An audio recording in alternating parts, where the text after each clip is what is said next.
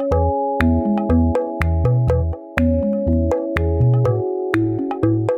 Maíra. Oi, Clarissa. Estamos juntas aqui para mais um episódio da nossa tenda materna e hoje a gente vai falar sobre uma das coisas que mais angustia as mães: a alimentação infantil. A amamentação, a criança que não come, a hora da mãe voltar ao trabalho, a introdução alimentar, seletividade. São tantas questões que a gente convidou a Fabiola Duarte que é mãe do Rari, educadora, criadora do Colher de Pau e Colher de Pau Festival. Trabalha com a introdução alimentar e comportamento alimentar. Além disso, ela é curadora e criadora de feiras para falar um pouquinho com a gente sobre esse, esses temas. Seja super bem-vinda à nossa tenda, Obrigada. Fabiola. Conta um pouquinho sobre você e como surgiu esse trabalho com a alimentação infantil por favor. Minha formação é na educação, mas eu sempre fui muito apaixonada por comida e o projeto todo do Colher de Pau nasceu por causa da minha preocupação com o meu filho quando ia começar a comer. Como a minha formação foi dentro da educação e antes da educação eu passei pela filosofia, passei pela antropologia, também passei pelas artes plásticas, eu tinha muito interesse em entender profundamente de que maneira a comida podia aparecer na vida de uma criança. Eu fui pesquisar as linhas de introdução de alimentos e percebi que tinham muitas, que em algum momento toda mãe ficava confusa, ficava sem saber qual critério escolher para escolher qual caminho vai escolher. Que era um movimento muito mental e que eu percebi que todos levavam a gente a pensar qual é a estratégia melhor que eu vou escolher para fazer meu bebê comer. E que tava todo mundo, talvez há muito tempo, distraído com isso, sem perceber que na verdade é, não é sobre escolher qual que é a estratégia que eu vou escolher. É sobre entender o que se dá espontaneamente. Fiquei com, essa, com esse incômodo. E aí, bom, abandonei as estratégias e mergulhei na observação sobre investigar o que eu tinha impressão a respeito da introdução de alimentos, que era, eu achava, introdução de alimentos é um salto de desenvolvimento, como qualquer outra coisa. Sendo assim, o que, que eu preciso fazer para sustentar esse campo? Eu escolhi que eu não ia fazer um caminho diretivo, eu ia pesquisar o que, que eu fazia sem fazer muito. Basicamente foi isso. Bom, é, aí, por causa do Harry, meu filho chama Harry, eu fui pesquisando o assunto, fiz uma síntese de tudo que eu estudei e fui estudando na prática e deixando acontecer. Então, Colher de Pau, ele é um lugar que olha sobre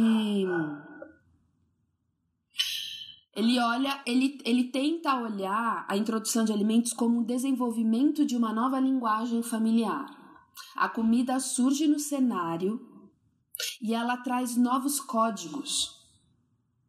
E aí a família fica nesse lugar aonde ela tá mais em atenção sobre escutar o que o bebê tá trazendo de diferenças no comportamento. É mais isso do que que dia e que hora e que comida eu vou começar. Parece pular do avião sem paraquedas. Porque a gente fica muito querendo, assim, um manual para as coisas. É muito difícil, né? Mas na verdade é muito mais fácil, por isso que parece mais difícil. E aí, pesquisando tudo isso, eu fui entendendo que tem alguns aspectos da prontidão tem algumas diretrizes, tem alguma, alguns faróis assim nesse mar que dá para você ir mirando. Mas depois, com os anos, eu fui sacando outra coisa. A gente tende ao tempo todo encontrar uma nova maneira de viver uma nova receita. Então, até os métodos mais modernos de introdução de alimentos, tipo BLW, participativa, e cada hora muda o nome, né?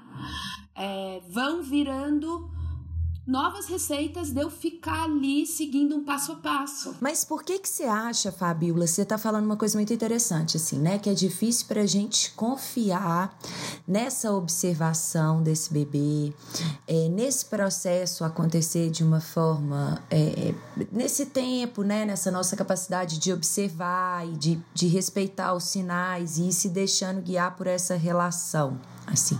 Por que, que você acha que é tão difícil para a gente confiar hoje, assim, né? Eu tenho algumas hipóteses aqui que eu tô pensando, mas por que, que você acha que é difícil para a mãe ela confiar e respeitar esse ritmo e fazer esse movimento?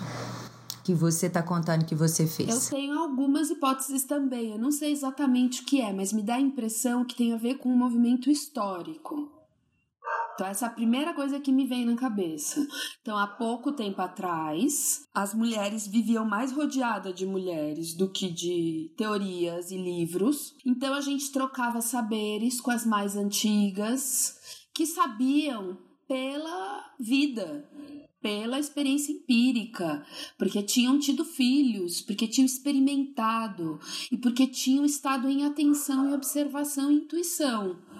Então tinha muito mais uma coisa de tem um filhote na minha frente, tem uma demanda, o que que meu corpo, o que que meu sistema se se, se, se agita, o que que ele está comunicando.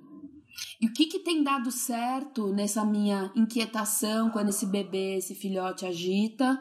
O que, que não tem dado certo? E eu acho que as mulheres mais antigas iam nessa pesquisa, passavam para as mais novas, e as mais novas com as suas intuições, iam fazendo uma síntese do que as mais velhas falavam. As... Então acho que tinha uma coisa de você estar tá muito mais no instinto do que na mente. E eu hum. acho que teve uma ruptura muito importante na história da maternagem, que foi quando a gente escutou que não pode ficar com o nosso bebê no colo. Quando alguém falou, você não pode ficar com esse bebê no colo, você tem que deixar ele afastado de você. E você tem que sistematizar a vida.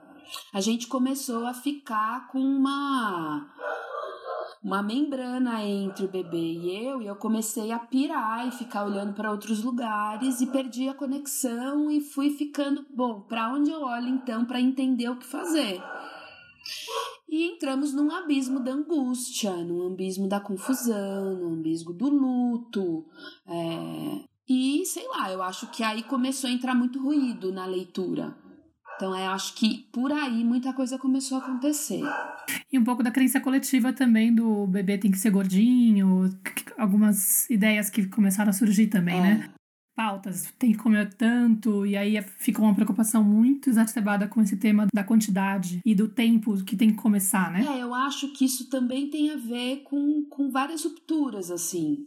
É, eu acho que há muito tempo atrás, na época das nossas tataravós, por exemplo, não tinha muito essa coisa de você tem que comer de três em três horas, você tem que comer não sei o que para ficar forte. Você come quando você tem fome, você bebe quando você tem sede, você come que nasceu lá no quintal quintal, né? E nasce no seu quintal o que o seu ecossistema faz nascer. Então, vou comer ora pronobis e taioba se eu moro aqui no sertão. Em outro lugar vai nascer outra coisa, porque é o que dá ali. Então, acho que quando tudo foi ficando muito teórico, eu fui ficando muito afastado das coisas e perdendo um pouco a capacidade de leitura, né? Eu duvido que naquele tempo se achava que bebês tinham que ser gordos para ser saudável. Acho que ninguém nem pensava nisso, né? É, não sei, eu acho que muita coisa foi acontecendo. E até hoje as mães têm essa preocupação, né? Quando a gente conversa, tem sempre essa coisa, ah, ele come bem. Comer bem está relacionado com comer muito. Ninguém fala ele Sim. come bem porque ele come pouco. Mas uma vez eu fui numa conversa e de uma mulher que estava pesquisando alimentação e antropologia e ela teve numa tribo indígena e nesse lugar a crença é as crianças que comem bem são as que comem pouco. Olha, eu vou recuperar esse link, eu vou mandar depois para vocês. Mas as que comem bem são as que comem pouco. Eu achei maravilhoso isso. É uma super quebra de paradigma. É, com certeza. E se a gente for começar lá do princípio, assim, né, da, da relação, porque eu sinto que essa essa capacidade, né, da gente confiar e da gente estar muito conectada com esse bebê, sendo capaz de sentir os sinais, o movimento, né, dele e meu, ele parte também de uma relação saudável, talvez, sei lá, desde a gestação, da via de parto, da amamentação, enfim, de, de vários aspectos que vêm antes da introdução alimentar, obviamente, né? Assim, de como que esse interesse genuíno, das escolhas que a gente vai fazendo, conscientemente ou não, né? É, em relação à forma como a gente vai enfim, vai se relacionar com a gravidez, com os nossos filhos, é, mas eu sinto que, que são uma série de escolhas que vão levar a esse momento, assim. Eu queria que você falasse um pouquinho, Fabiola, da importância, assim, sabe, da, da relação dessa mulher com a amamentação, com esse processo que antecede um pouquinho, né, com esse interesse genuíno que eu sinto que desperta quando a gente tem um filho, né, esse interesse em observá-lo, entender o que, que cada choro significa, o que, que cada movimento, porque é um total desconhecido. A gente tem uma série de idealizações, de fantasias, mas quando esse bebê real nasce, a coisa muda, né? Abre espaço para o bebê real né? E a gente cai dessa, dessa série de fantasias e idealizações. Isso tudo cai por terra muitas vezes. Então, como que esse primeiro momento, né, de, de amamentação, da relação dessa mãe com a criança, ele também é fundamental para uma para uma construção, talvez, dessa relação com o alimento mais respeitosa, mais na base da observação, da capacidade dessa mãe escutar, sentir, intuir e confiar no processo é. também, né? Que... Eu acho que muito interessante isso que você trouxe, porque quando nasce um bebê, essa coisa do bebê idealizado, você fala, nossa senhora, também tem uma sensação, acho que na maior parte das mulheres, da, de cai também a imagem que você criou sobre você enquanto mãe desse bebê. E aí o que eu quero trazer sobre isso é que é, eu sinto que a mãe o perfil de mãe, que é aquela que amamenta, que tem parto humanizado ou parto normal, uma mãe que que tem um pouco mais de informação sobre criação com apego, etc., é, um, é uma cultura de mãe, né? E tem a outra mãe, que é o, o oposto, é a que tem uma cesárea eletiva, agendada, é a que tem uma babá desde a maternidade, é a que. Então, são dois modelos extremos, mas eu, eu sinto que as duas conseguem cuidar da introdução de alimentos de um jeito conectado se as duas abandonarem a mesma coisa, que é não colocar o carro na frente dos bois. Mesmo a mãe que vive o extremo da terceirização do cuidado, pode ter uma introdução de alimentos muito muito incrível e muito conectada com o bebê se ela não adotar um modelo de introdução de alimentos. É muito mais sobre não adotar um modelo do que do que escolher qual modelo mais humanizado vai fazer meu bebê comer melhor. E dizendo isso, o que eu quero dizer é o seguinte: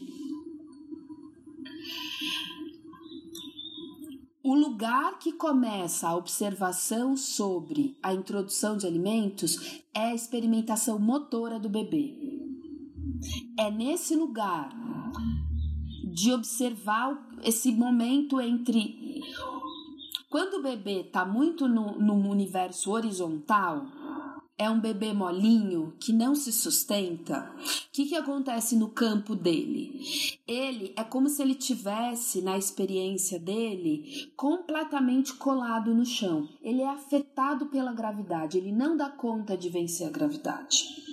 No campo de percepção dele de mundo, ele está tão deitado, ele está tão no imã disso, ele não dá conta de, de, se descolar desse imã, que é como se ele fosse o mundo, o mundo fosse ele. Ele está misturado nesse universo.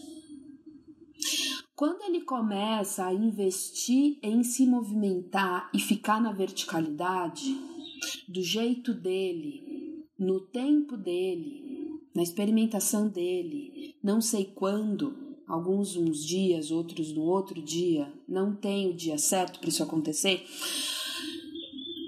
O que acontece é que, para além dele estar tá mobilizando muitos feixes de músculo, ele está muito mais do que isso. Ele está conquistando uma nova perspectiva de visão. Se eu sou um, um ser que vive deitado e o que eu vejo do mundo é só o que minha cabeça vê quando está deitada, eu vejo um mundo ultra diferente do que uma pessoa que tá ficando na verticalidade. Por exemplo, se eu vivo meses deitado e tem sempre uma bola, que é um brinquedo que eu tenho, eu vejo a bola, a bola é um objeto. Quando finalmente eu fico na verticalidade, eu falo: Meu Deus, isso é uma esfera.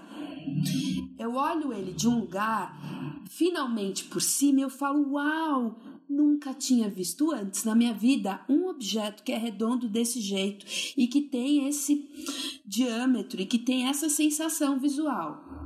É quando eu fico na verticalidade que eu vejo o mundo terrestre. Eu não tinha visto antes. Antes eu era um grão da terra. Quando eu vejo o mundo terrestre, a minha sensação é finalmente eu estou construindo um sujeito, porque o sujeito se dá quando eu me afasto do que eu vivi colado com. Aí eu falo, uau, eu sou um eu, não sou mais colado, eu descolei.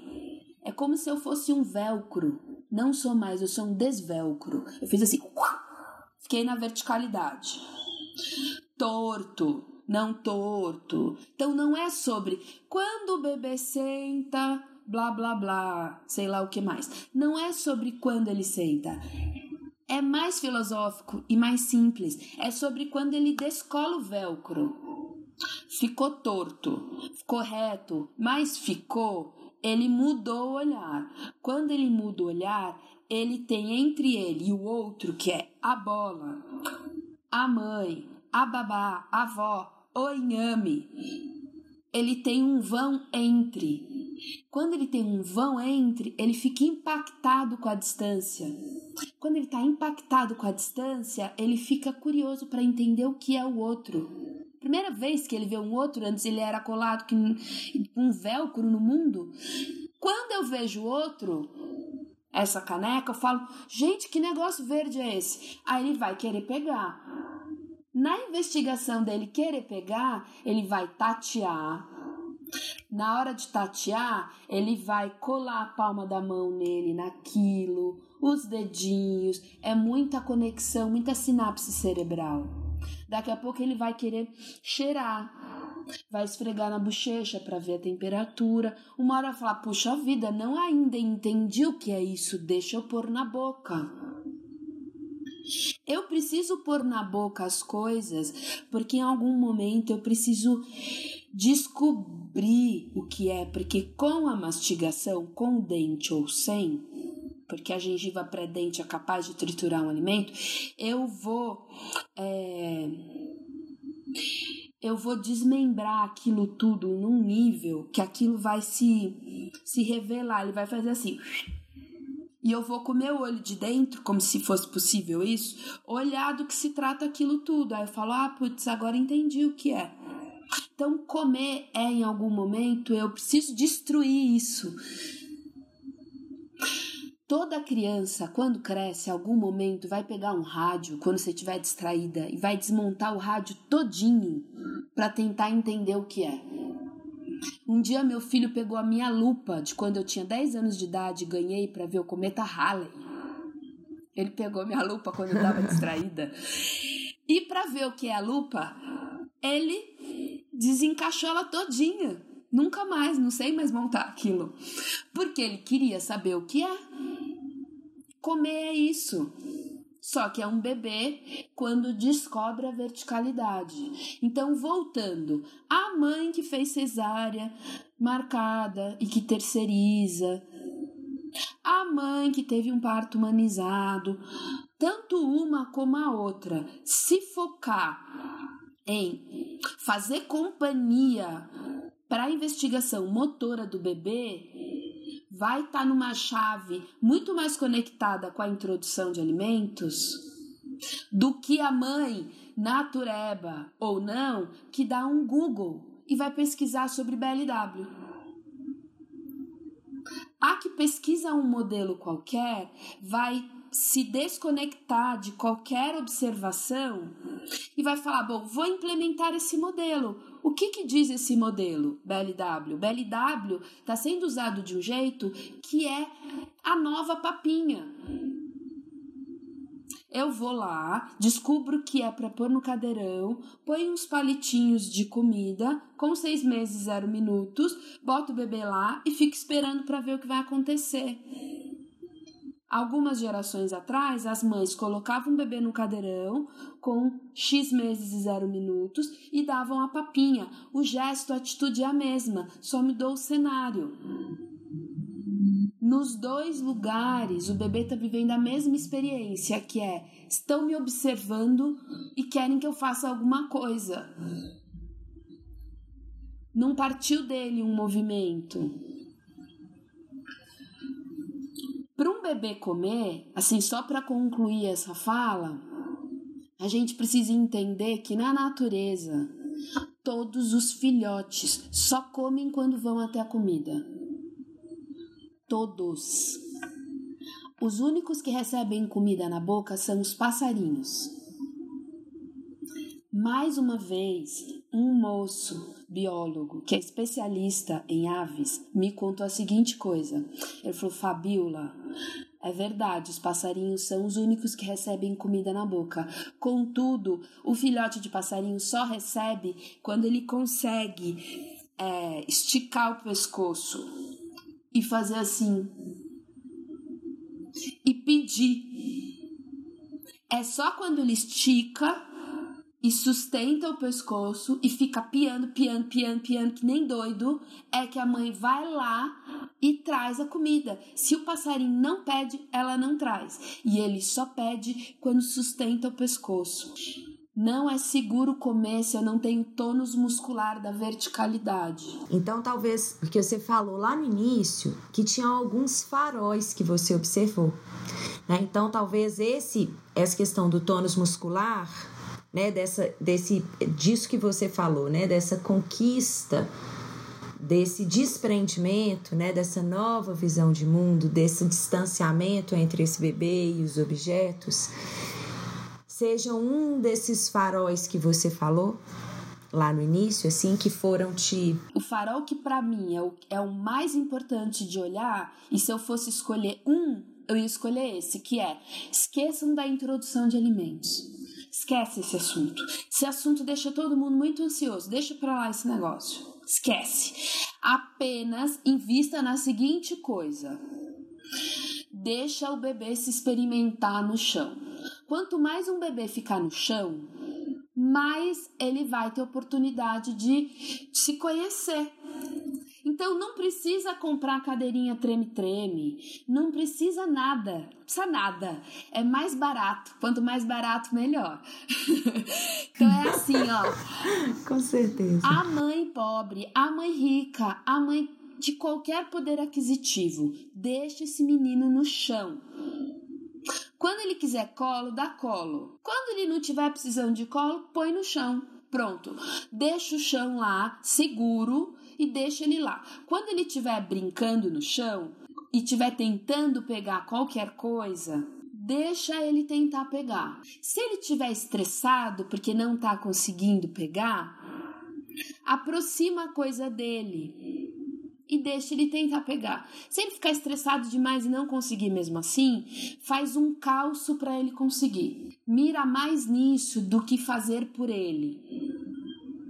Ah, Fabiola, mas às vezes eu faço por ele, estraguei tudo. Não, não estragou tudo, não.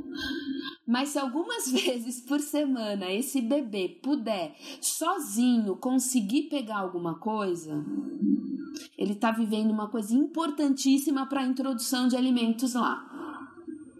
Nem precisa entender nada do que eu falei, só confia. Mas é verdade, deixa o bebê se experimentar conhecendo como ele vai desenhar suas soluções para verticalidade.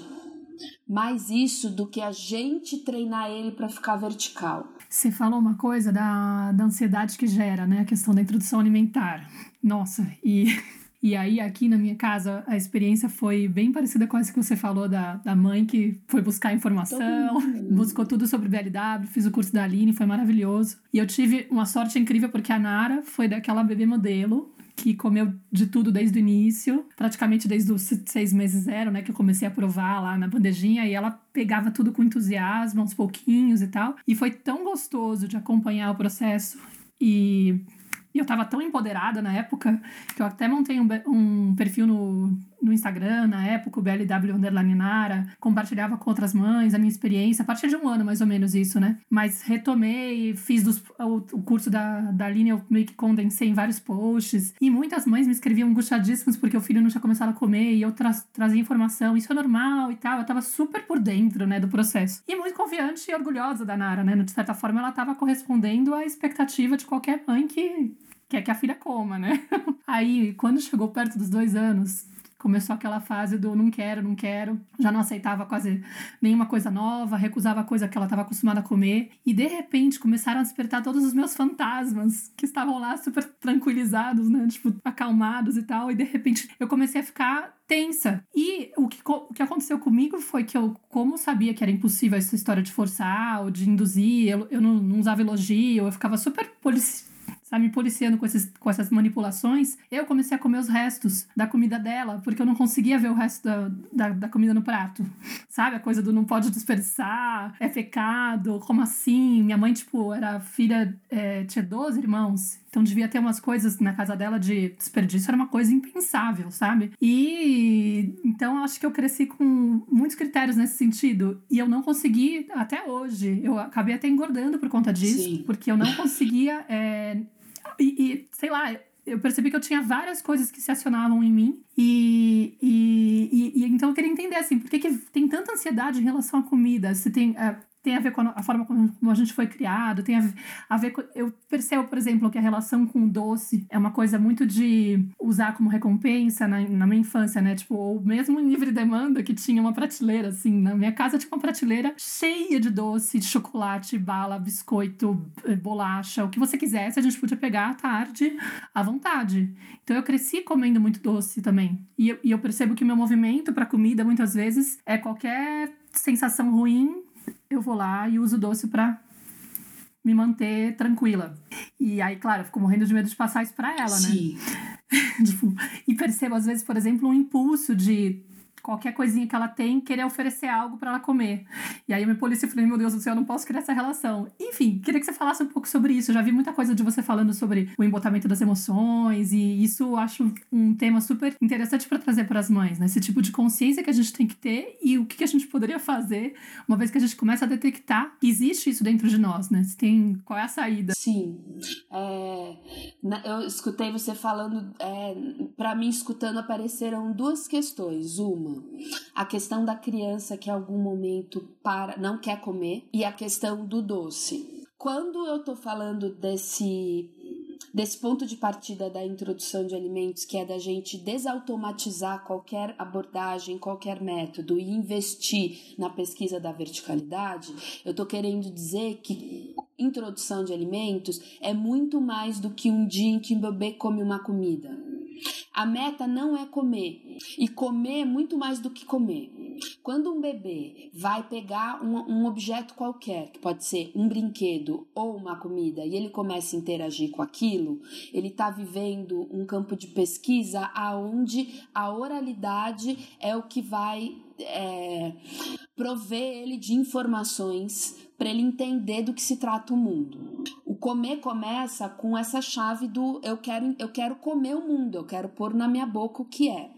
Se a gente sustenta esse campo do pesquisador, do mini pesquisador, o que acontece é que o que eu vejo acontecer, o, o colher de pau ele tem oito anos, então eu já tenho alguma algum, algum feedback do que aconteceu com a turma que, que começou lá atrás. O que, que eu vejo com as famílias que ficaram muito nesse lugar de deixar a investigação acontecer e não tecer muito um modelo é que a maior parte dessas crianças não chega num momento que para de comer. Qual que é a minha hipótese a respeito disso? É que elas estão desde o começo num lugar que o comer é muito é sobre é muito mais sobre eu quero saber do que se trata do que eu preciso comer porque está na hora.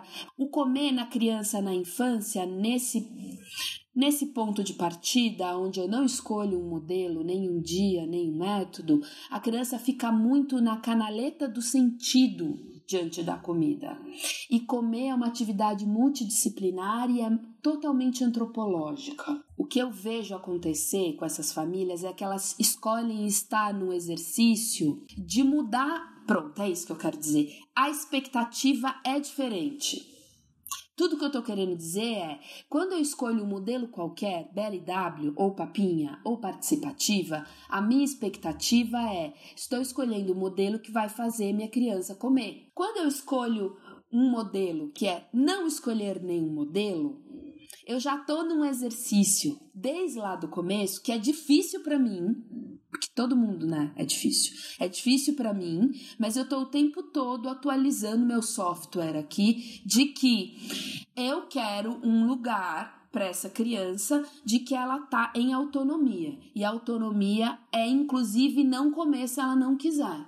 Então eu tô nesse treino desde o começo. Quando a criança chega lá com os dois anos mais ou menos, como você relatou e que acontece com alguma frequência, e ela começa a frear um pouco e comer um pouco menos, eu já sofro menos. Se eu já sofro menos, eu ativo menos as estratégias que eu aprendi na minha infância para lançar nessa hora. Não sei se eu estou conseguindo explicar, mas na verdade, quanto menos expectativa eu tenho desde o começo de que meu filho tem que comer, mais fácil fica de eu lidar quando em algum momento ele para de comer, que pode ser com dois anos, que pode ser com gripe, que pode ser quando nasce um dentinho. E eu também vejo que os bebês que estão fora de modelos e que as famílias estão mais não preocupadas com isso, esses bebês também não chegam nesse dia de que um dia eles vão parar de comer.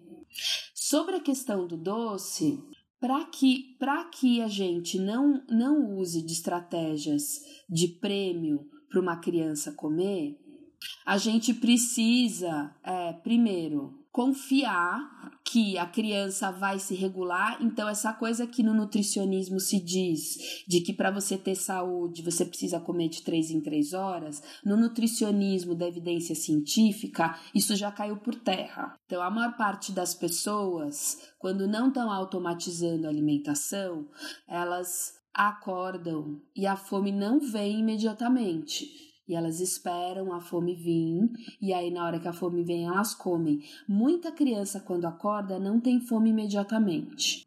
Se eu, se eu cuido da alimentação em casa com uma comida de verdade, densa em nutrição, a criança vai estar tá se cuidando. Então agora ela não está com fome, algum momento a fome vem. Quando o ambiente é cuidado com leveza, ela vai acabar sempre estar tá querendo estar tá junto das pessoas quando vão para a mesa comer, porque a gente quer estar tá junto de estar tá todo onde está as pessoas comendo, a gente vai estar tá lá também, pelo prazer de estar lá. Eu não preciso eu não preciso inventar uma estratégia para o meu filho comer, porque eu tô vendo que às vezes ele come, às vezes ele não come e tá dando certo. Isso é um processo de você ir vendo e experimentando, na verdade, né? É, não sei, acho que tá ficando meio confuso, eu não tô conseguindo explicar muito. A, na verdade, a pergunta era ampla e eu tô querendo tentar responder numa tese. Aham. Uhum. É, eu tava falando, na verdade, a relação do doce com a questão do. do quando a criança tá com aquela crise emocional e aí você quer oferecer uma comida. Tipo, eu percebo que eu tenho esse impulso às vezes, sabe? Às vezes a Nara tá tendo um, um tá, sei lá, saiu da vacina, e tá toda estressada, chorando. E aí já a primeira solução que eu penso é come um docinho, sabe? Do tipo, precisa ficar desse jeito. Sendo que muitas vezes aquele choro é necessário, sabe? A gente que não tá conseguindo lidar, a própria mãe não tá conseguindo lidar com a sensação de meu Deus, minha filha tá angustiada, deve ser, deve estar tá muito ruim. Por quê? Porque me calaram através disso, né?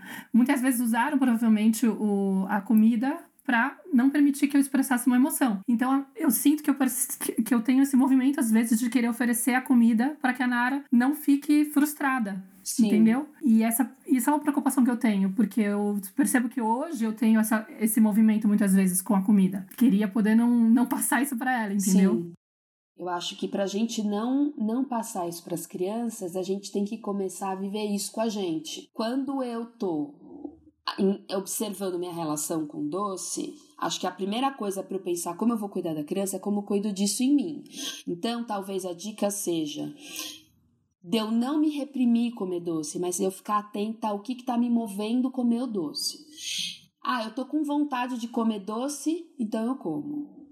Se eu estiver comendo doce porque eu tô angustiada, porque eu tô aflita, porque eu tô ansiosa, eu vou tentar o máximo de vezes que eu der conta escolher não comer o doce aqui. Não é fácil, porque a gente cresceu desse jeito que você falou. A gente cresceu quando caía uhum. e chorava, aí você vinha voando de algum lugar um copo com água com açúcar. Era água com açúcar para acalmar as pessoas, né? A pessoa uhum. tá nervosa, a pessoa desmaiou, Sim. a pessoa tá chocada, a pessoa tá qualquer coisa dá um copo com açúcar para acalmar a pessoa. Não é? Então, a outra coisa é quando crescer, quando casar Sara. A gente teve toda uma cultura de que você tá angustiado, vamos dar um jeito de passa isso, passa isso, passa isso, né? Então não, então a gente não tem educação emocional. A gente não tem condição, a gente não tem tecido para suportar a nossa angústia, porque quando a gente chorava, alguém falava engole o choro, quando casar Sara, ou toma uma água com açúcar. Então, não é uhum. sobre como eu faço para não premiar meu filho, é a gente primeiro pensar como a gente está cuidando da gente. Não come o doce se estiver angustiada. Ah, Fabíola, eu não aguento. Então, quando você não aguentar muito, come. Mas quando tenta nos dias mais suaves não comer e fica nesse campo para ver o que acontece. O que, que acontece a médio prazo? Você percebe que a angústia é do seu tamanho. E na hora que você fica nesse lugar, você fala: Nossa, não é tão grande assim. Nossa, eu não morri por causa disso. Porque a sensação que dá é, é insuportável. Eu não vou dar conta. Quando eu consigo ficar na companhia da minha própria ansiedade ou da minha própria angústia, parece que eu começo a ficar mais adulta. A comida é um campo da gente começar a descolar e se despedir da infância, porque a comida infantiliza muito a gente. A gente foi criado de um jeito que a comida até hoje deixa a gente muito preso lá.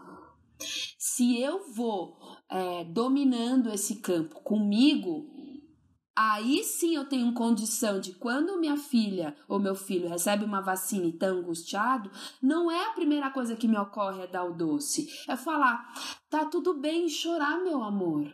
Vem aqui, dói mesmo. Se eu não tenho esse treino comigo, eu nem acredito muito que é possível minha filha dar conta sozinha, porque eu mesmo não consigo dar conta. Então não é um método de como fazer com filha, é, um treino de como eu consigo comigo. E não tem problema se isso demora, porque eu sinto que as crianças aprendem porque elas estão vendo que os seus cuidadores estão em processo. Não é quando eu chego na reta final e ganhei um troféu, então o resultado está pronto. A gente está num processo a vida inteira. E a criança vai vendo a gente num processo e ela aprende que viver está sob um processo. Então, a gente vai se regulando e elas vão aprendendo com exemplo, né? Nossa, muito incrível. Tudo isso que você está falando, Fabíola, eu acho que é é tão bonito ver isso, assim, né? Essa, essa nossa é isso que você está falando para mim faz muito sentido assim né? Essa nossa capacidade de a gente conseguir se observar né?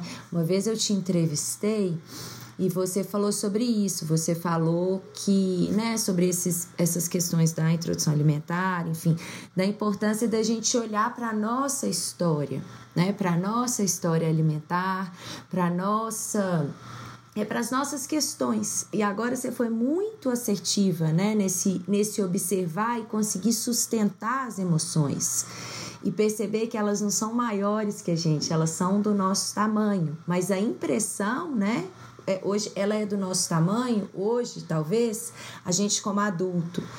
Mas a impressão na hora que essas emoções elas vêm com vigor, eu acho que a sensação que a gente retoma e que você falou super bem, que essa comida ela está relacionada, esse, esses aspectos da alimentação eles estão muito relacionados à infância. Eu acho que esse processo do desenvolvimento emocional e da forma como a gente lida com as nossas emoções também. Então é como se a gente ativasse essa criança dentro de nós e, vê, e essa criança vê aquela emoção de uma forma gigantesca. Mas hoje, como adulto, né, que cresceu e que já viveu uma, uma série de experiências, eu tenho como acolher essa emoção. Né? Eu trabalho muito com esse processo de, de, da criança interior, mas é como se eu também pegasse essa emoção e fosse capaz de falar comigo mesmo. Eu estou sentindo essa angústia, e eu vou ficar aqui sustentando isso. Né? Eu sou capaz de sustentar isso, de observar, de respirar essa angústia, de sentir ela. É um treino e é muito lento, como você disse, porque a gente vem de um processo de repressão e de negação e de emocional muito grande.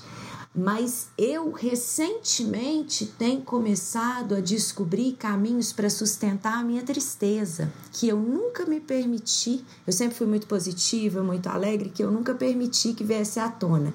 E tem sido um processo tão especial ser capaz de sentir aquela tristeza e não lutar para ela ir embora, e não buscar uma válvula de escape para ela sair rapidamente.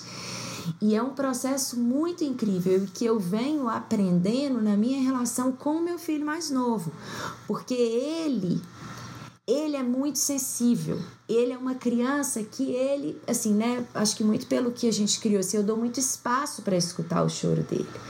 E eu tenho me, me permitido também entrar nesse lugar e sustentar isso. E é muito bonito como que essas crianças elas vão levando a gente para esses lugares que a Maíra falou assim, né, de revisitar a infância, revisitar a nossa história com as emoções, com os, com os alimentos e e hoje, como adulto, sustentando e abrindo espaço para isso, né? Ressignificando isso que de alguma forma lá atrás a gente talvez nunca questionou. E quando os nossos filhos chegam, eu sinto que tra eles trazem uma oportunidade muito bonita, muito viva da gente questionar isso e se colocar nesse papel de essa angústia é minha, essa ansiedade é minha, eu posso sustentar e ser capaz de segurar isso aqui, né, sustentar e permitir que ela não passe para o meu filho dessa forma, dessas ações automáticas, né, de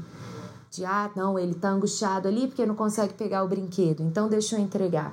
Ou ou, ah, ele tá chorando, então deixa eu dar um doce, né? É um questionamento constante e que tá tudo bem quando a gente faz assim também, porque a gente está em processo, como você mesma disse. Mas essa capacidade de observar é, é maravilhosa. Assim.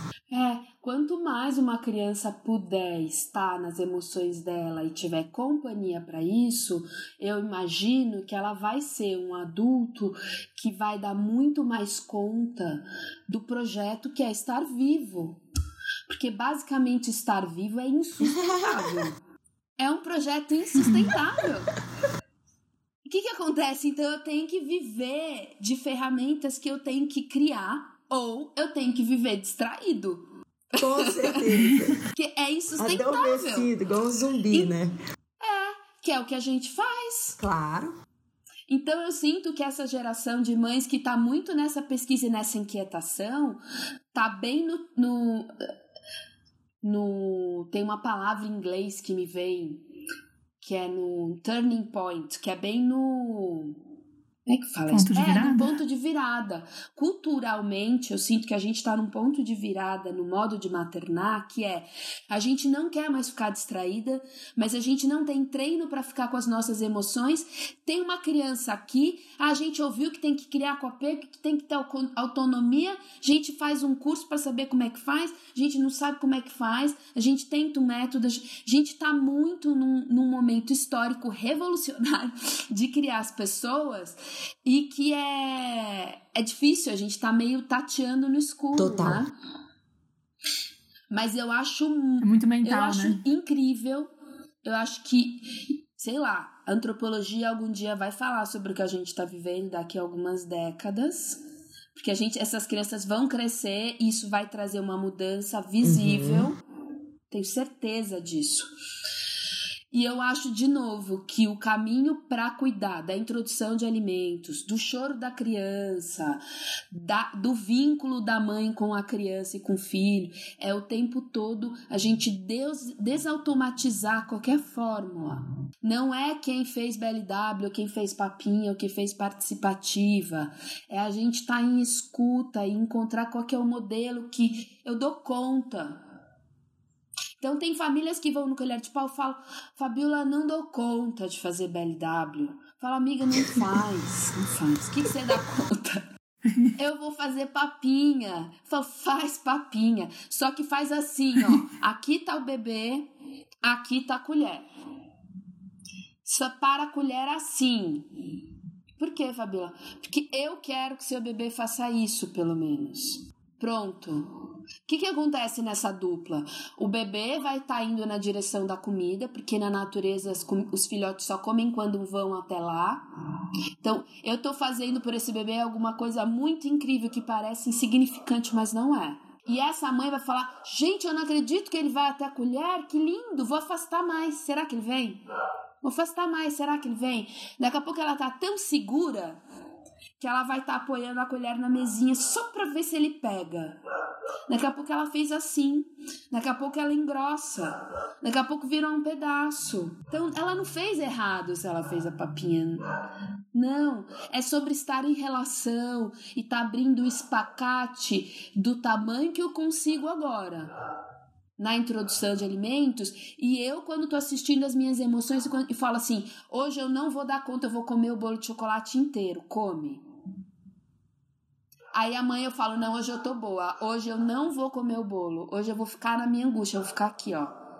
Vou encontrar uma amiga para conversar, vou tomar um café, vou escrever uma carta, vou queimar na fogueira depois.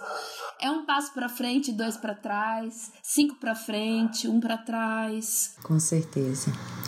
Ô Fabiola, eu acho que assim, não sei se você quer falar alguma coisa, mas eu acho que tem dois pontos que eu queria tocar até pra gente ir caminhando para um fechamento, mas tem dois pontos que eu acho que são importantíssimos assim, que são muito reais da da nossa vida hoje. Um é a questão da volta ao trabalho, então essa mãe que tem que voltar para o trabalho e o que, que ela faz, né? Assim, porque sei lá, às vezes ela tá amamentando, mesmo que não. Né? Geralmente a angústia maior é quando ela tá amamentando, né? E aquele bebê, teoricamente, depende dela para se alimentar.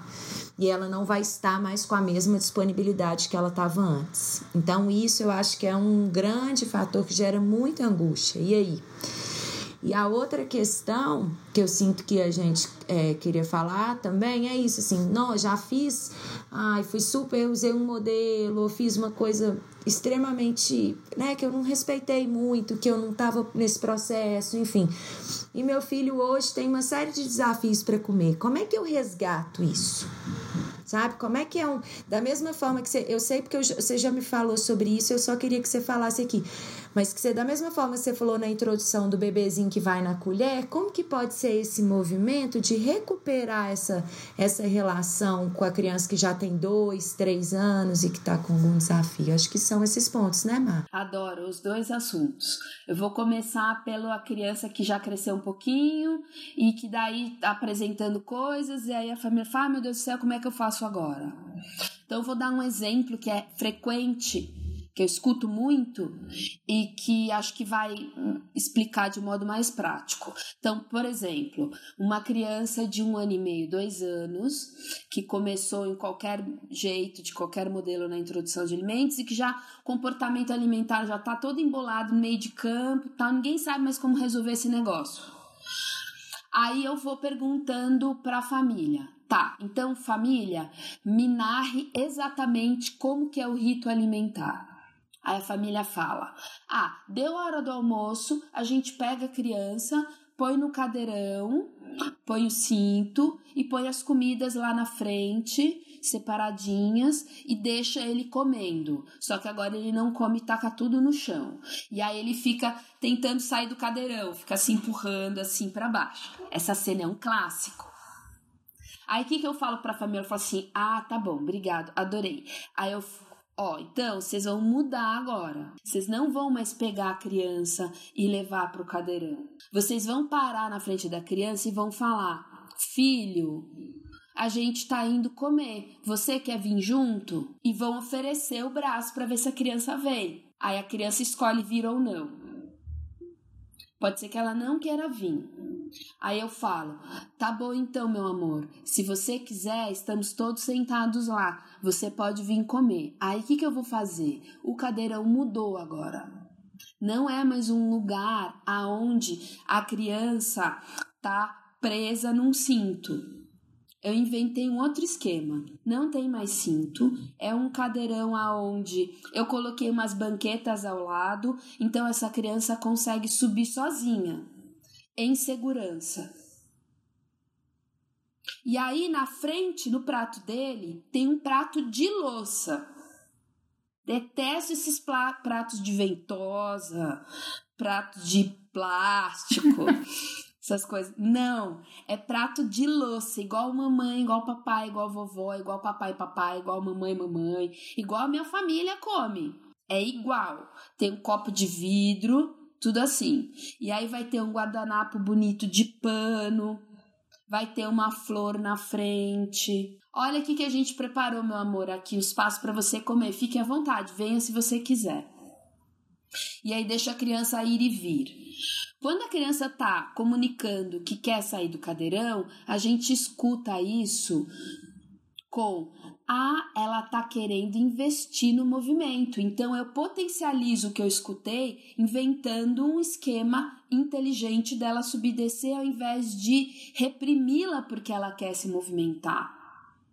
Um jeito de olhar é, hum. nossa, como esse menino é agitado, gente, não para quieto, que mal educado, ficar querendo sair do cadeirão, é um jeito. O outro falar, nossa, ele quer se movimentar. Ele quer sair do cadeirão, então eu vou inventar um esquema incrível, inteligente para ele sair o tempo todo.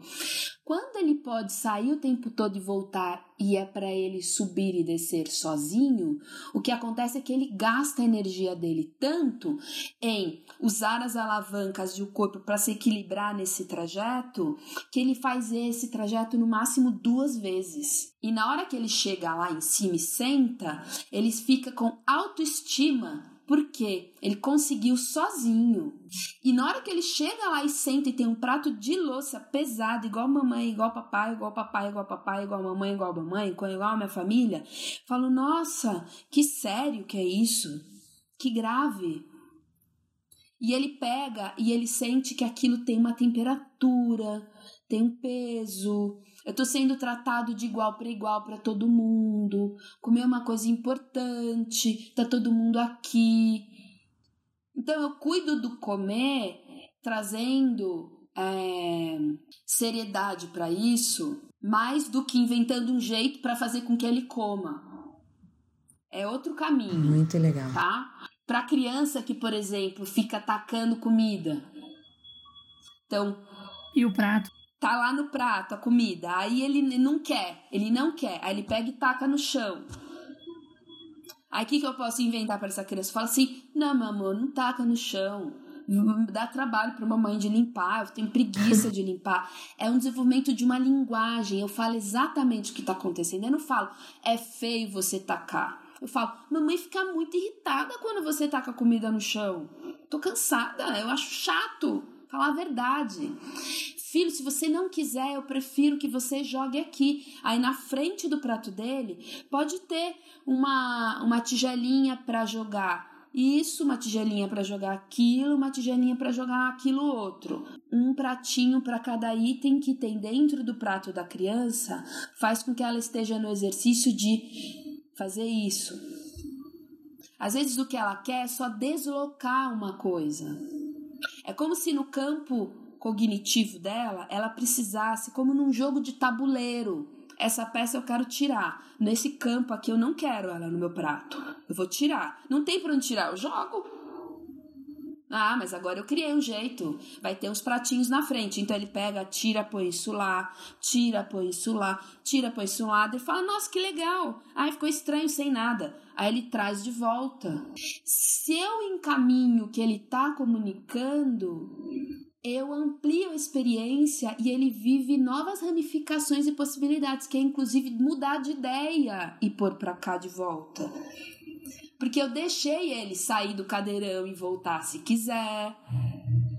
Pôr a comida para lá, então ele pode pôr de volta. Tem várias maneiras de cuidar lá para frente, que é escutar a necessidade de movimento, organiza o movimento. Escutar a necessidade de tirar do prato, então vamos organizar esse negócio de tirar do prato. A gente fica muito na chave de que é para comer. Por isso que a gente se distrai das coisas que eles estão trazendo de demanda. Que é o que eu falei no começo da nossa conversa. Sim.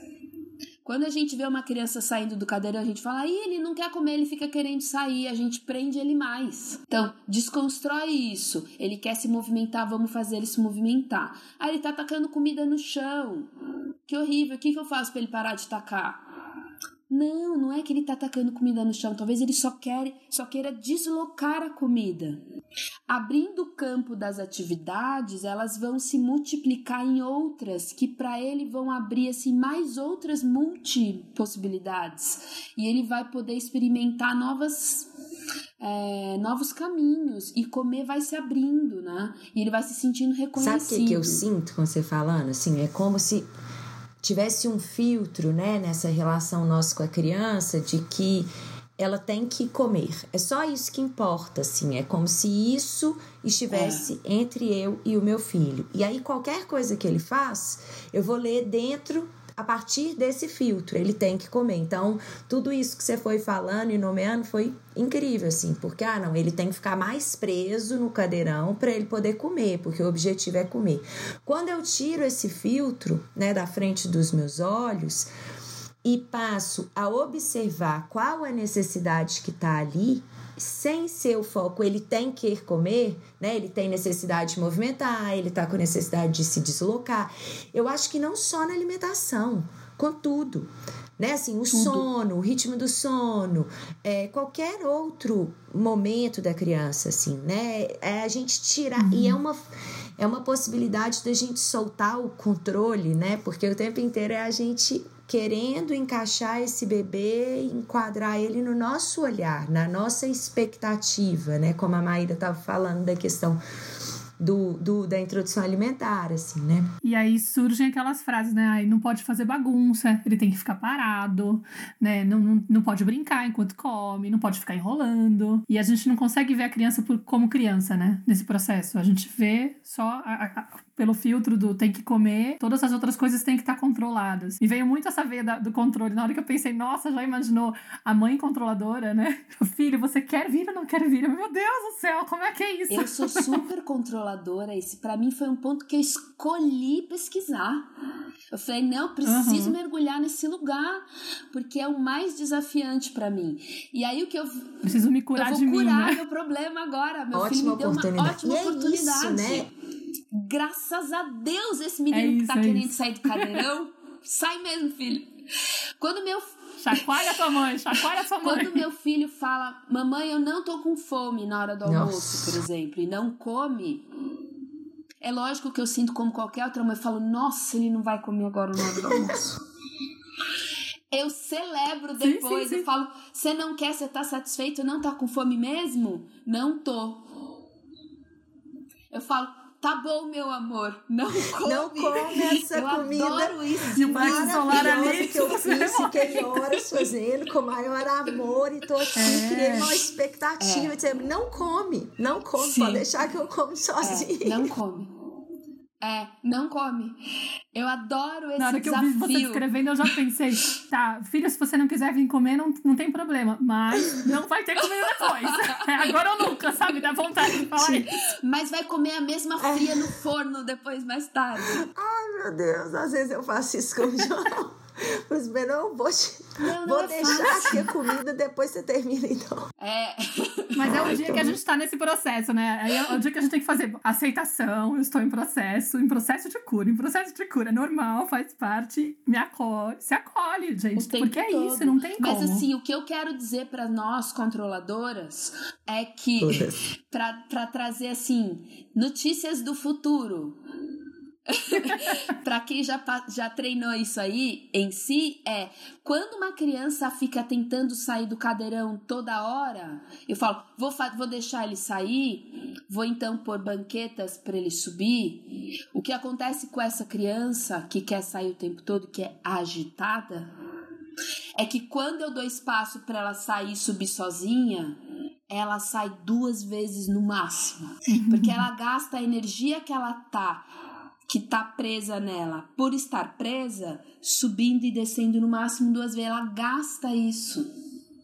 E fica feliz porque foi escutada e para de fazer. Isso é uhum. muito, é muito interessante assim, porque e é um aprendizado assim, para a vida, porque eu sinto assim, por exemplo, na minha relação com o meu companheiro, quando eu dou espaço para ele ser livre e fazer o que ele quer, é impressionante como que o movimento acontece exatamente de forma contrária. Quanto mais espaço eu dou para ele poder experimentar o que ele quiser experimentar, ou pelo menos para ele falar o que ele quiser falar, porque eu sinto que o falar também é uma coisa que às vezes libera e nos ajuda a né, a, a dar vazão àquele desejo, às vezes eu não preciso nem de levar ele a cabo, mas o fato de eu ter espaço para falar, para me colocar, para elaborar isso já me ajuda.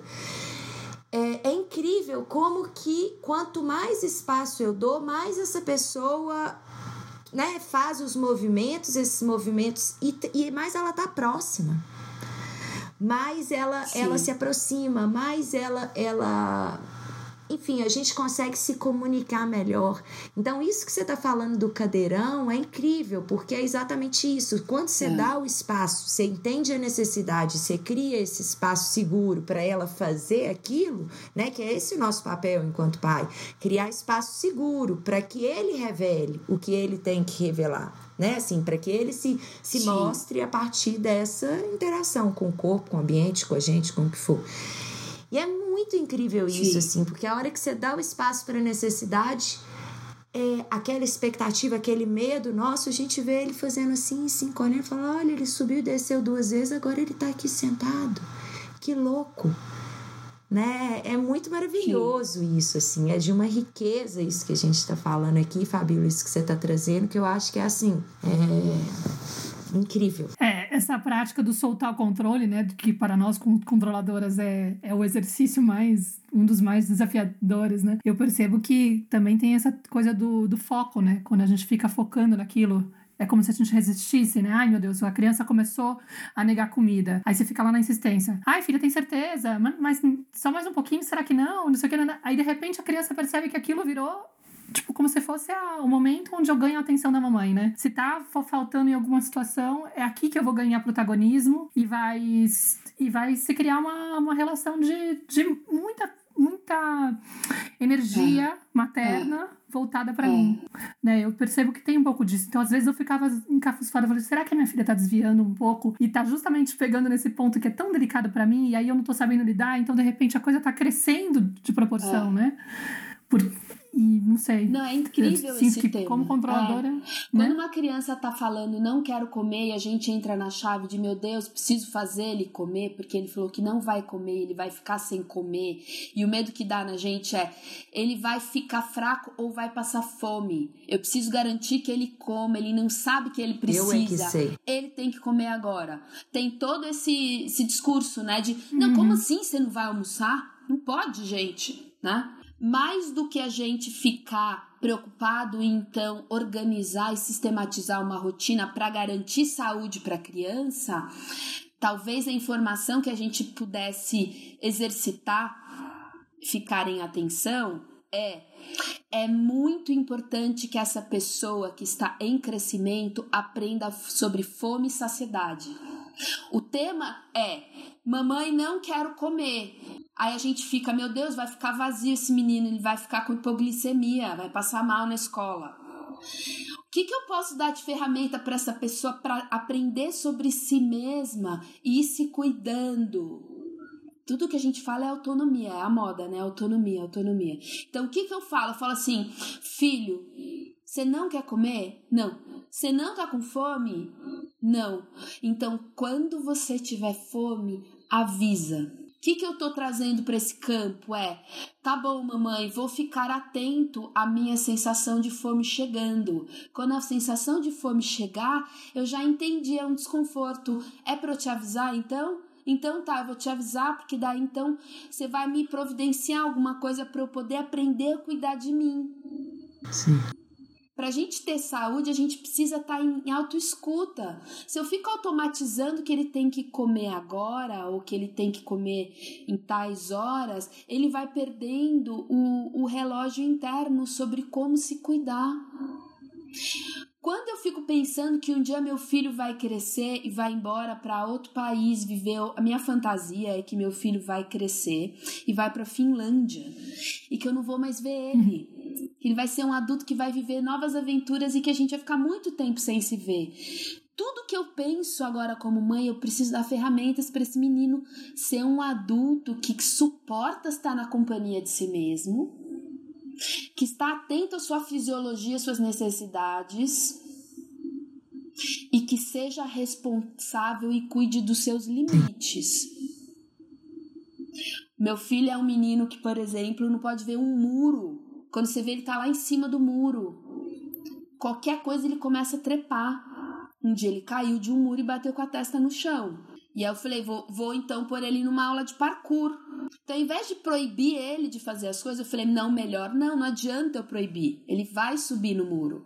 Então, vamos colocar ele numa aula de parkour, porque pelo menos ele vai ter ferramentas para poder viver isso, né? Claro. Demais isso. Não é fácil, mas eu não falei da volta Isso, ao trabalho. Vamos falar né? da volta do trabalho. Então a volta ao trabalho é o seguinte: quando o bebê está em casa e tem a sua mãe cuidando da alimentação dele, seja lá de qual modelo é, para essa dupla é como se é como se não, eles estão vivendo um lugar onde tudo está cuidado e você está seguro. Muito bem. Quando a mãe volta para o trabalho e o bebê vai ficar numa creche ou em casa, o medo é da mãe que eu escuto é a minha ausência vai proporcionar um vazio alimentar nele.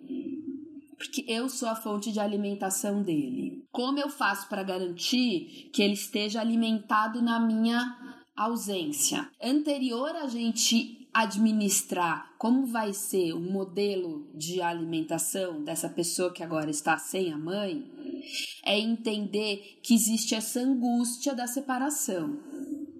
Se a gente não der atenção e não colocar uma luz sobre isso, a, o cuidado com a alimentação vai ser todo atropelado. E muitas vezes a comida vai entrar no lugar do cala a boca ou do na angústia dá uma mamadeira. Hum. É aí que começa aquela história toda, né? De hum. silenciamento, embotamento das emoções, etc. Então, a primeira coisa que eu digo nos cursos do Colher de Pau é que a primeira investida é na linguagem. Quando a mãe está às vésperas de voltar para o trabalho, ela nomear o tempo todo o que está acontecendo. Então, por exemplo, ela começa a passar as roupas que ela vai usar no trabalho. Mamãe está passando a roupa, essa roupa que eu passo para ir no meu trabalho. E preparando um modelo o que é importante é a criança tá vendo que está sendo nomeado, que está mudando no cenário. Quando a gente esconde o que está acontecendo e não fala, porque acha que a criança vai sofrer, ela está vendo mesmo assim e sente que algo está mudando no cenário, não sei direito o que, que é, meu Deus, o mundo está mudando, alguma coisa perigosa está por vir. Então é para a gente cuidar na sinceridade mesmo. Falar, ó, vai falando, porque daí a criança vai ficando segura, falar: "Ah, o que eu tô sentindo de estranho é isso, ela tá passando a roupa porque ela vai fazer alguma coisa".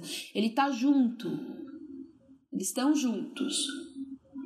A segunda coisa essa mãe procurar um modelo de cuidados para esse bebê que seja o melhor para ela. Então, eu, mãe deste bebê, me sinto mais segura se ele ficar em casa com a minha sogra, com a minha mãe, com o meu marido, com a minha marida, sei lá, com uma babá.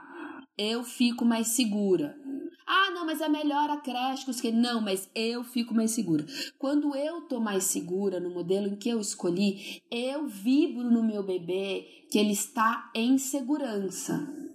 Então, isso é importante. A outra coisa é que essa mãe escolha um modelo de amamentação para esse bebê na separação, enquanto ela estiver no trabalho, que ela fique mais segura também. Então, algumas mães dão conta de começar a ordenhar quando amamentam no peito com três meses de antecedência, por exemplo. Então, no Brasil, se diz que você só pode guardar no congelador por 15 dias. Mas a verdade é que quando você vai estudar o assunto, isso é porque no Brasil existem diferenças socioeconômicas grandes e que não é todo mundo que tem uma boa geladeira. Mas as pessoas que têm uma boa geladeira, que têm um bom, razoável congelador, podem armazenar por três meses o que, que é um razoável congelador? É aquele que a, a porta veda completamente. Hum.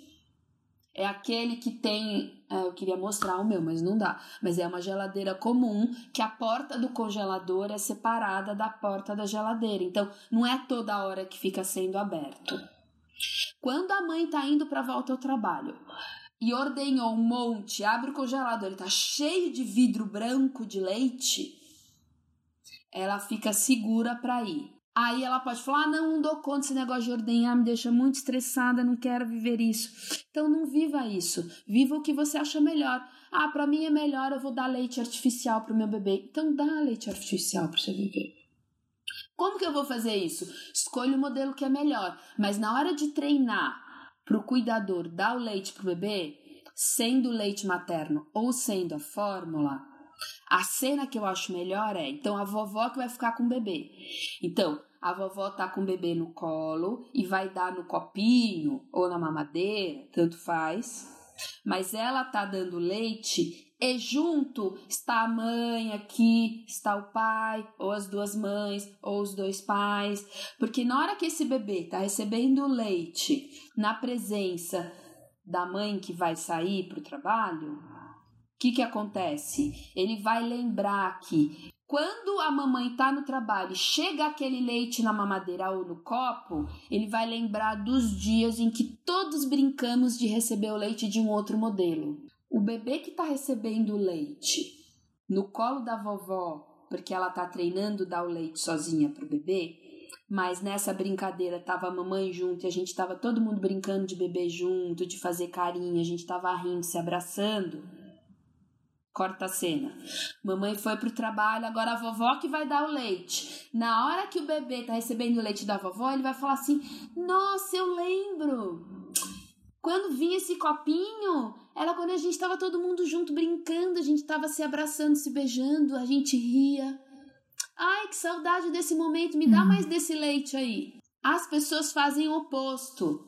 Prende a mãe no quarto, tranca a porta. E aí tá a avó aqui dando leite sozinha, sem a figura da mãe. Na hora que a mãe volta pro trabalho e, a, e ela não está e o bebê está chateado, com saudades da mãe, e aparece esse copinho ou essa mamadeira, ele fala: Ah, já sei. Tá vendo esse, esse leite aí, essa, esse copinho, essa mamadeira? Porque minha mãe não tá, né?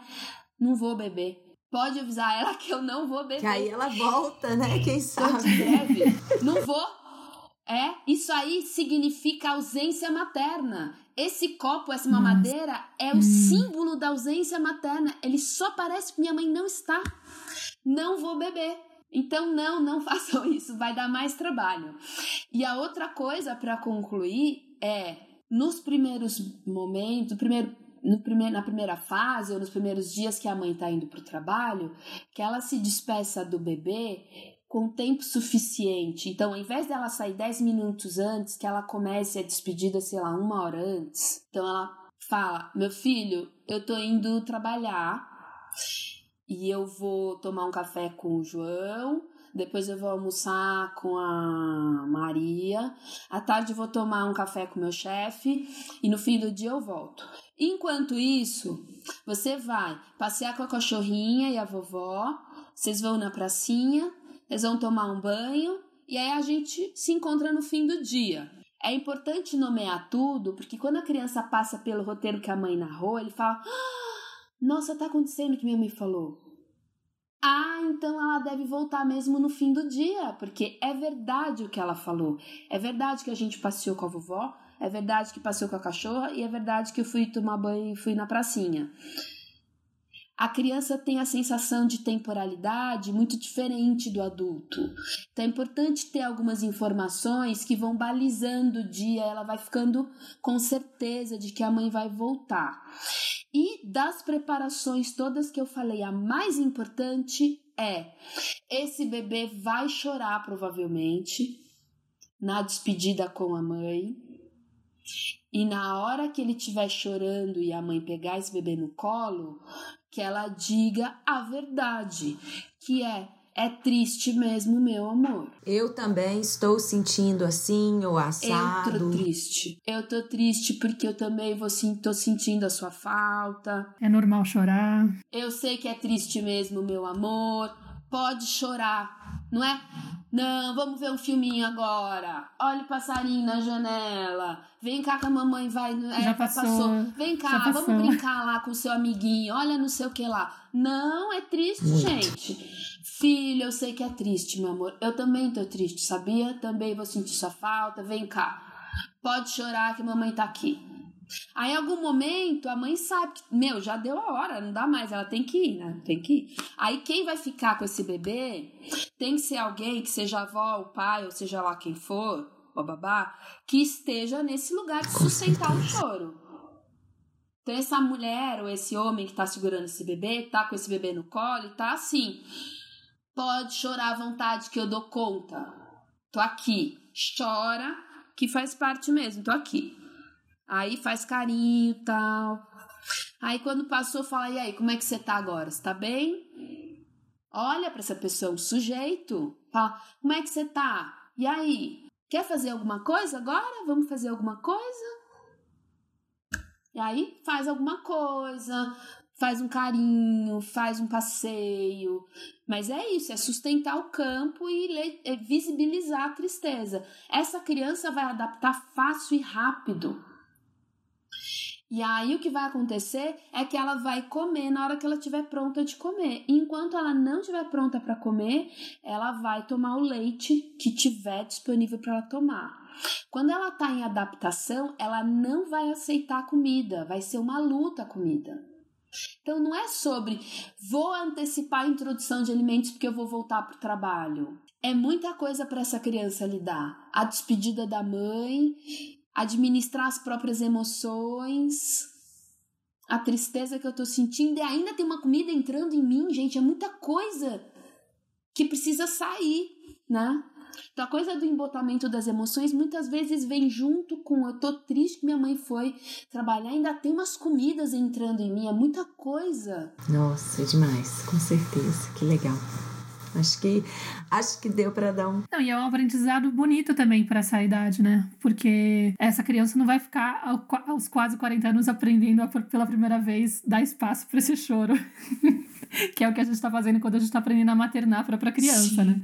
Interior. Sim. Hoje eu sinto que agora eu sei fazer, tô aprendendo a fazer isso e que agora talvez seja muito mais fácil se eu me propuser, por exemplo, a evitar essa, essa comida na hora do desespero emocional, né? Tipo, agora eu teria essa maturidade, talvez só falta o atrevimento mesmo, porque eu acho que por enquanto eu ainda tô no, no, no modo automático, sabe? Tô acostumada com esse padrão, mas que eu já poderia começar a romper e me propor isso sem esse sofrimento, porque eu tenho lhe dado espaço para esse choro da criança interior e para essa coisa do tá tudo bem, pode chorar, é normal, faz Sim. parte sabe? Do não se assustar, como a Clarissa falou, né? Não se assustar e encontrar uma forma de desviar desse, dessa tristeza. Então também é um ponto onde ela tá aprendendo é, né? nessa despedida da mãe, é. né? É isso, é, a vida é isso, é integrar o que tem de desconfortável e o que tem de agradável. A volta vai ser maravilhosa, mas a despedida realmente dói.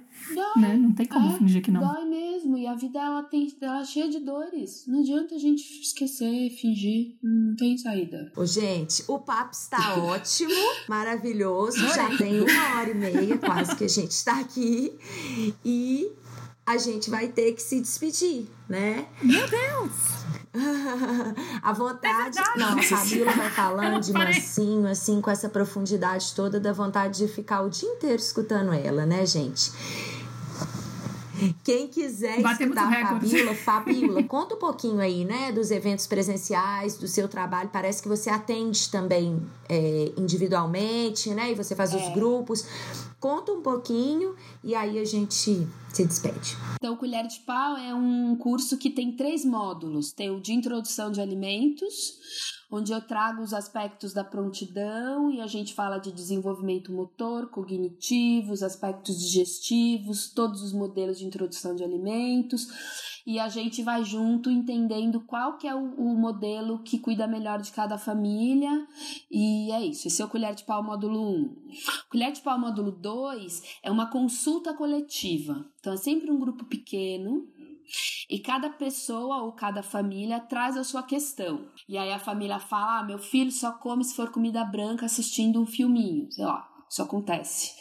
E aí a gente vai conversando, conversando, conversando, conversando. Eu vou fazendo muitas perguntas até que eu traço alguma hipótese e proponho uma, um modelo. Então, as coisas que eu falei aqui são mais ou menos o estilo da minha fala e da minha provocação. A história do bebê que eu falei, de pôr umas banquetas, por exemplo, é uma coisa que acontece bastante nas conversas.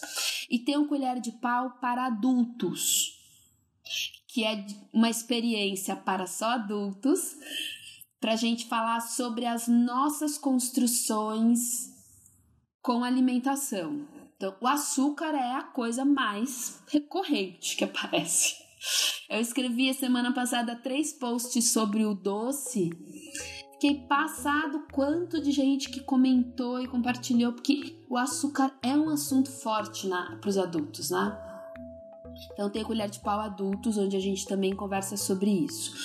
Fora isso, tem os atendimentos individuais, as pessoas que marcam uma consulta por Skype ou presencialmente. Então é uma hora de conversa onde a gente vai falando qualquer assunto que a pessoa traz, que pode ser tanto de introdução de alimentos, tanto de comportamento alimentar infantil, quanto de comportamento alimentar adulto. Então a pessoa marca uma conversa única ou marca conversas semanais ou quinzenais, tem gente que marca uma vez por mês completamente livre. E tem um modelo agora que eu criei que é de uma consultoria a domicílio. Ah, eu vou na casa da pessoa para a gente desenhar o um modelo de alimentação da criança. Criança de qualquer idade, porque aí é muito interessante. Eu vou no cenário, na cultura familiar, observando o que está acontecendo e vou trazendo observações aonde a gente mexe peças lentas no tabuleiro daquela família e vai criando um modelo onde tudo acontece suave e a coisa vai toda se encaixando. Eu adoro esse trabalho, é muito legal. Ai, que maravilha, Fabiola, foi um prazer, prazer enorme. Sou super admirador do seu Obrigada. trabalho. Morro de vontade de fazer o colher de pau. Adorei essa terceira, esse terceiro Sim. módulo aí. Com certeza eu faria assim que eu for pro Brasil e se coincidir, vou querer participar de um grupo. É, e, e, é como a gente tá assim, no, há quase uma hora e meia falando de verdade, deixa eu bater o recorde aqui. A gente vai ter que se despedir, então eu queria muito agradecer a sua presença e dizer para que quem gostou aqui do, do podcast, por favor, compartilhe uh, o link com outras mães, com outros pais e que, quem também quiser escrever pra gente, tirar alguma dúvida, fazer alguma sugestão, fazer algum comentário, pode escrever para contato@cantomaternário.com, bifamily.com.br. E os seus contatos, Fá? O, o e-mail para contato é colherdepau@fabioladuarte.com, Fabiola com dois L's tá? Colher de pau, uhum. arroba Fabiola, com dois L's, duarte.com. Então é isso, querida. Obrigadíssima. Eu adoro participar e é um prazer Obrigada, Fabiola. Obrigada a todo mundo que está escutando a gente. Tchau. E convide outras pessoas para entrar na nossa tenda. Muito obrigada. Até o próximo episódio, pessoal. Um beijo.